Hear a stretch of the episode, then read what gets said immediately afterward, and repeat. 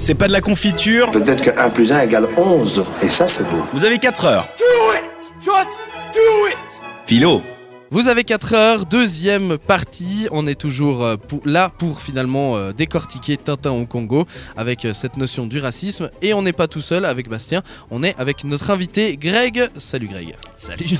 Tu es, tu es euh, comment t'as dit? B- B- BD Ovor Bédévore en fait. BD Bédévore, Bédévore. de- Voilà, tu Ouais. aimes manger les BD, tu les lis. J'ai cru que t'allais dire il aime manger les bébés. J'étais là, non Non, non, seulement les BD. Seulement les BD. Et du coup, tu es là euh, pour partager un peu euh, ta passion avec nous et puis nous, nous, nous aider à, à comprendre cette forme de racisme dans Tintin au Congo. Et tout à l'heure, en fin de, de première partie, tu nous parlais de cette problématique du remaniement avec la nouvelle version. Ouais, tout à fait. Bah, du coup, la, première parution, c'est les années 30, hein, que ce soit euh, en Belgique ou en, France après. Et euh, il y a euh, en 45, il recommence un, remaniement avec le passage à la couleur et un format plus serré en fait. Ils ont diminué par deux pratiquement le nombre de pages pour que ça soit bah, plus dynamique commercialement, qu'ils puissent vendre des albums, des choses comme ça. Et ah bah, justement avec Jacobs. Là, pour le coup, bah, ils ont gommé pas mal de, sur l'aspect un peu paternaliste. C'est quand même profondément ancré dans la, BD, donc elle est restée. Mais c'est vrai que, euh, comme vous, parliez un peu de la, case avec la leçon de géographie, euh, notre patrie, euh, la Belgique, qui a été transformée en leçon de calcul par Tintin. Moi, à la limite, c'est vrai qu'une œuvre est toujours marquée un peu par son époque de toute façon. Mais euh, là, cette remouture un peu euh, qui, euh, qui masque un petit peu l'aspect bah, très pro-colonial de l'époque hein, et, et, ultra catholique, euh, bah, a tendance à donner une fausse piste un peu sur, sur, sur l'album. Et finalement, je me dis que la, version d'origine était peut-être plus explicite et euh, avec un- en communiquant bien autour, ce serait peut-être plus clair un peu que cette version qui a été refaite et que du coup on est un peu entre deux. Ah, on est entre deux chaises finalement. Deux euh, chaises, c'est- ouais. c'est- tu sais pas exactement. Ça se, ça se joue entre le. On a peur de la critique, du coup on enlève une, on enlève une partie, ce côté euh, raciste, notamment les, les phrases des petits nègres qui sont un peu modifiées pour justement faire moins petit nègre.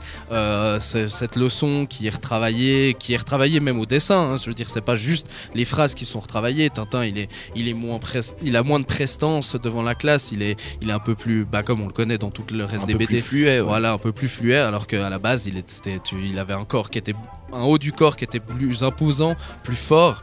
Donc euh, c'est vrai qu'on essaye de, de cacher un peu ça avec ce genre de petite malice, j'ai presque envie Mhm. d'appeler ça.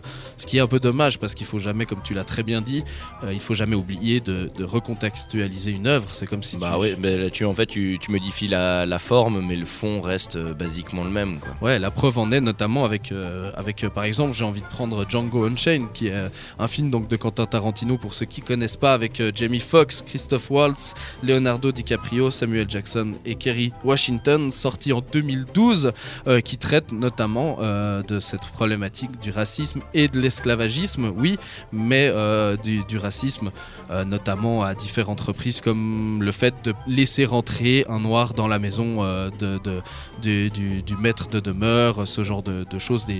C'est- finalement, pourquoi on traite pas cette œuvre aussi de racisme? Parce que euh, y a clairement une caricature de l'homme noir lors de l'esclavagisme, une caricature certes aussi de l'homme blanc, mais notamment de l'homme noir qui pourrait quand même poser problème. Et pourtant, on n'en fait pas toute une, toute une polémique.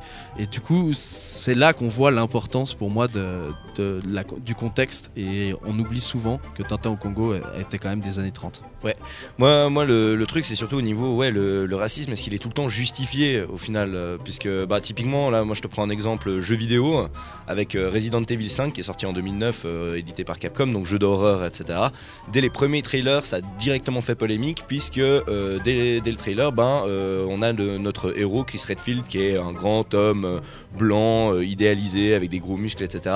Et qu'au final il défouraille des foules de zombies entières euh, qui sont en fait des noirs, puisque l'aventure se passe en Afrique noire.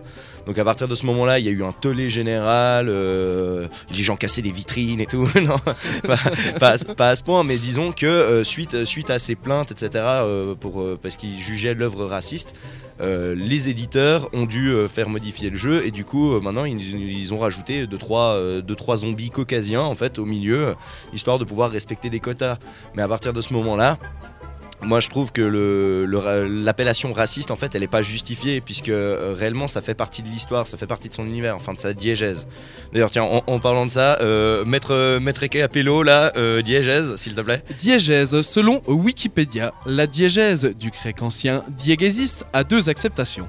Premièrement, dans les mécanismes de narration, la diégèse est le fait de raconter les choses et s'oppose au principe de mimésis qui consiste à montrer les choses. Et deuxièmement, c'est l'univers d'une œuvre, le monde qu'elle évoque et dont elle représente une partie. Donc voilà donc du coup euh, merci beaucoup à part ça Avec C'est, plaisir. c'est toujours un plaisir de, de t'entendre dire des définitions. Vraiment, à chaque fois que j'ai un mot, là je t'appelle, euh, ça, ça marche bien. Je me démerderai. Mais, mais voilà, là le, le racisme réellement il fait, par- il fait partie de l'œuvre, enfin il fait partie de la diégèse du, du truc. Ça se passe en Afrique noire, c'est des noirs, c'est normal là, à partir de ce moment-là. C'est justifié le fait que, que les zombies soient noirs. Effectivement, c'est, c'est- si, tu, m- si tu nous disais que l'œuvre se passe, euh, je sais pas moi, en Asie, et puis que là on massacrait euh, toute une population de noirs euh, qui a. Comme ça, ouais, là, à, partir, là, à partir de ce moment-là, c'est pas par- justifié par l'histoire, et par la Exactement. diégèse, donc ça, ça marche pas. Quoi. Voilà, c'est ça. Un avis? Euh, bah oui, c'est sûr que si on, si on établit des quotas sur tout, euh, ça a affadit toute la, la part de fiction, la, la- la liberté euh, de, de création. On peut pas mettre des, euh, des quotas en disant euh, on va mettre un, un tel pourcentage de personnes de telle origine et de telle origine. Quoi. Et puis ça, finalement, en fa- en faire des quotas, ça veut dire que ça, ça veut dire que tu fais des séparations entre les gens, et donc du coup, ça, Mm. tu peux revenir à la même critique qui en fait en disant bah ouais, mais finalement, toi aussi, en faisant ça, tu fais un- une sorte, une certaine forme de racisme parce que tu considères que tout le monde n'est pas les mêmes. Puis après, tu peux aussi, des, des fois, ça, ça peut dé- dénaturer l'œuvre originale, hein. puisque typiquement, on parle beaucoup de whitewashing. Euh, Ouais. tu, tu me fais une définition de whitewashing, vite fait? Ouf, euh, nettoyage de blanc. Ah non, attends, c'est pas ça. Non, mais en clair, c'est le fait de justement remplacer des. Enfin, bah, typiquement des films asiatiques ou ce genre de choses, bah, de les refaire, mais avec des acteurs qui sont euh, bien, bien caucasiens, bien blancs, etc. etc. Mais à, à partir de ce moment-là, ben, euh, des fois, ça, dénature totalement, totalement le propos parce qu'il y a une. Enfin, on parle beaucoup de whitewashing, mais au final, euh, les quotas, c'est un peu le, le contre-pied du whitewashing qui est aussi euh, néfaste que, que ça, quoi. Donc vous l'aurez compris, on essaye de vous donner des pistes de réflexion autour euh, du racisme Tintin au Congo ou du racisme de manière générale dans les œuvres de fiction. N'hésitez pas du coup à nous transmettre vos impressions, vos avis de nouveau WhatsApp 078 704 567 ou encore par message Facebook facebook.com slash 7radio.ch. Euh, allez, hein, on va faire un petit bilan rapide de vos impressions et de votre avis sur le sur tout simplement sur le la BD euh, Tintin au Congo et son racisme. Pour toi, Greg, est-ce que Tintin au Congo est raciste? Ouais, c'est une question assez compliquée. Euh, oui, mm, ouais, tout à fait. Après, euh, est-ce que la, la pensée raciste était typique à Hergé Non, c'était plutôt assez typique à l'époque coloniale. Quoi. Donc, donc voilà. Euh, moi, je trouve que pour un album jeunesse, ce qui est important, c'est aussi l'accompagnement. C'est, on peut pas tout euh, euh, prémâcher en fait. hein. Donc, les, parents, les encadrants peuvent aussi s'occuper de recontextualiser et ça peut justement permettre un- une meilleure compréhension de l'histoire. Donc, moi, je suis, je, trouve que Tintin au Congo est raciste, comme l'étoile mystérieuse était équivoque aussi, mais c'est pas pour autant qu'il faut pas le lire. Très bien. Pour toi, Bastien?